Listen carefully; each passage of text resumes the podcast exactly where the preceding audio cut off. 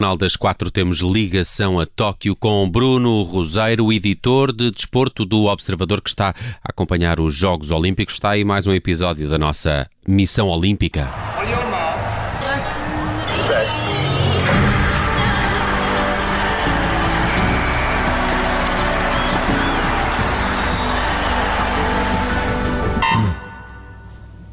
E já cá estamos com o Bruno Roseiro para mais uma missão olímpica. Bruno Roseiro, Konishiwa.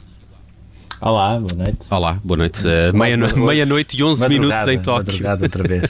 4 e 11 em Portugal. O Konishiwa vai melhorando todos os dias, não é? Sim, eu tenho visto uns filmes japoneses ao longo dos últimos dias para ver como é que isto se diz da melhor forma. Mas vamos lá falar dos jogos, eh, Bruno. Uh, se calhar começaríamos por falar do surf, primeiro porque uh, estive a ler um belíssimo artigo escrito por ti a propósito da nossa Yolanda, bela história de vida também, também li, desta, também li, desta atleta, mas o, o, o surf também nos liga aqui a essa notícia de que ontem falamos aqui, a da, da passagem por Tóquio de, de um tufão. Uh, foi nas provas de surf que já se sentiram ventos mais fortes? Foi nas provas de surf e foi no, no, no caminho para lá, sobretudo no caminho para lá. Uh, isto começou. Aliás, nós, nós quando desligámos uh, ontem, começou uh, a chover torrencialmente, começou a chover muito a sério. De, de manhã, além da chuva, era o vento havia uh, imensa gente, eu também não quis ficar atrás, como é óbvio, a comprar aqueles impermeáveis uh, que, que, ficam sempre bem na rua, transparentes, à bruta, mas, mas tudo, tudo servia para, para evitar a chuva e o vento que havia. Aliás, no acesso a, a esta prova de surf é completamente diferente, não é? Porque é, é numa praia, os próprios atletas não estão na aldeia olímpica, estão ali em cabanas, digamos assim, eh, ao pé, cada seleção organiza uh, o seu centro, portanto a prova de surf está muito localizada na, na praia onde se realiza a competição. Uh, e foi essas condições também que, que a Yolanda apanhou. Um, e depois não consigo explicar porquê, provavelmente o Tufão já estava farto daquela, daquela competição que existe para outros ares e passado duas horas, por exemplo, quando há a, a meia final do Gabriel Medina com o Canoa, o japonês da, da casa, uh, parecia que estávamos num, num, num, local completamente diferente, numa praia completamente diferente, sol, calor, abafadíssimo, umidade uh, enorme, as ondas também fantásticas, uh, aliás, percebi, eu não, não, sou propriamente um especialista de surf, apesar de ter acompanhado, começado a acompanhar mais desde que o Frederico Moraes entrou no, no circuito mundial. Uh, mas estando ali tanta gente ligada ao surf e que percebe, uh, percebia-se claramente que aquilo foi uma prova de, do outro mundo e sobretudo essa final uh, do Gabriel Medina com, com o Canoa, que, que apesar de tudo também tem uma ligação muito próxima a nós, ele vive cá em Portugal, tem casa na Ericeira, tem, tem muito da sua vida radicada em Portugal, portanto também por aí tem, tem essa ligação.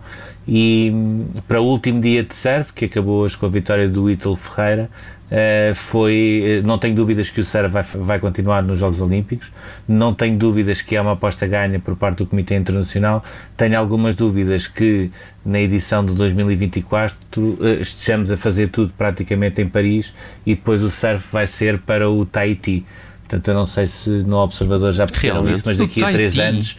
Eu, eu ofereço-me é desde já, se, Bruno, se te der jeito de ficar em Paris, eu, eu posso. Sim, vais tu para o Tahiti. Exatamente, do surf. Pá, não importa. Não, faço, até mas, mas sabes que existe muito uh, isso, ou seja, nós não temos noção, nós os portugueses somos fáceis de identificar porque somos sempre aqueles com a mochila mais pesada e que perde metade das coisas pelo chão e que anda sempre no chão à procura de uma tomada para ligar e depois não liga, etc. Mas depois temos, temos aqueles grandes meios norte-americanos, por exemplo, que enviam um jornalista que é capaz de vir só para fazer a final dos 100 metros do atletismo. E, no, e em relação ao surf acontece, acontece também isso, ou seja, há ali uh, muitos jornalistas que são enviados pelo, pelos seus meios, sejam televisões, jornais, seja o que for, uh, só para fazer uma prova de surf. Uh, e, portanto, provavelmente deve ser para esses que a prova vai ser no, no Tahiti, eh, para nós parece-me que é, capaz, é coisa para sair um bocadinho do orçamento. Podiam fazer algo, pelo menos em Biarritz, eh, que também é uma grande capital do surf em França. Ficavam sempre mais perto um pouco de Paris. Mais perto, é? sim, havia Mas... sítios mais perto, sem dúvida. Muito bem, está, eh, está, está falado esta questão do surf que ontem também já tínhamos aqui antecipado, assim como antecipamos também o dressage. Como é que correu esta prova? Ou seja, correu normalmente, na, na, final Portugal ficou, ficou em último, também, verdade seja dita, não era de esperar muito mais, poderia eventualmente chegar até um sexto lugar, acabou por não acontecer, as duas primeiras uh, rondas acabaram por não, não correr bem, uh, o Rodrigo Torres, que está apurado para a final individual de equipas uh, amanhã, acabou por ter o melhor desempenho, daquilo que ele nos explicou depois na zona mista no final, foi o seu melhor desempenho, com o Fugoso, que é o nome do cavalo que trouxe, um, foi, é, é, assim, não é, não é propriamente a modalidade também que, que eu mais aprecio, também não é a modalidade propriamente que eu mais gosto, uh, mas ainda assim tínhamos Portugal no final e achei que, que tinha de lá estar.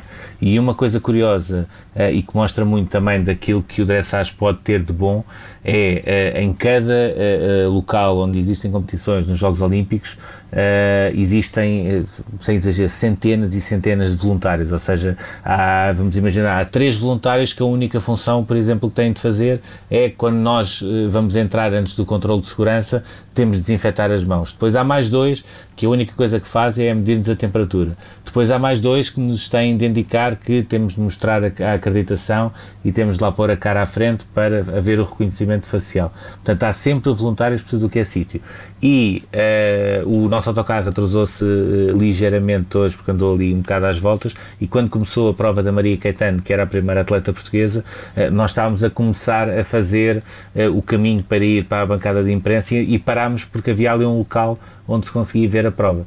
E havia dezenas de voluntários que se concentravam ali só para estar a ver a prova e o mundo podia estar completamente a cair à volta deles, uh, podiam-se estar a passar as coisas mais inacreditáveis à, à, volta deles, nomeadamente fumar, que é coisa que é completamente proibida em tudo em tudo o que é uh, evento, e eles estavam completamente focados só uh, a olhar para aquilo como se fosse eh, como se fosse teatro, como se fosse balé, como se fosse um verdadeiro espetáculo.